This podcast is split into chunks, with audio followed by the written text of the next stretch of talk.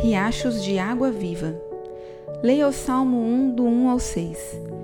Bendito o homem que confia no Senhor, porque ele é como a árvore plantada junto às águas, que estende as suas raízes para o ribeiro e não receia quando vem o calor, mas a sua folha fica verde. E no ano de sequidão não se perturba, nem deixa de dar frutos. Jeremias 17, 7 e 8. Antes de eu nascer, meu avô comprou uma cabana construída junto a um lago em uma sinuosa estrada de terra na zona rural. Eu adoro andar por ali.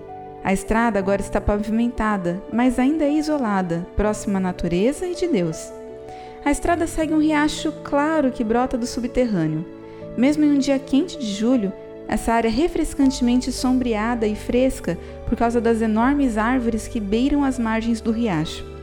As árvores são antigas e inusitadamente grandes por causa do constante abastecimento de água. Suas raízes majestosas alongam-se na direção do riacho como mãos estendidas.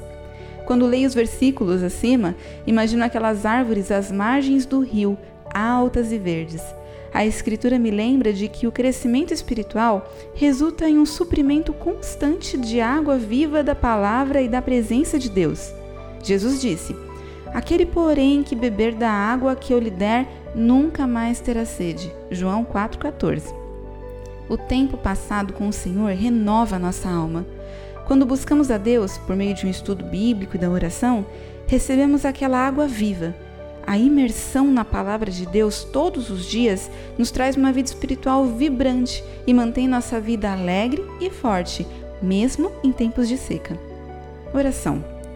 Senhor amado, revigora-nos com rios de água viva, para que possamos nos fortalecer e dar frutos, mesmo durante as nossas dificuldades.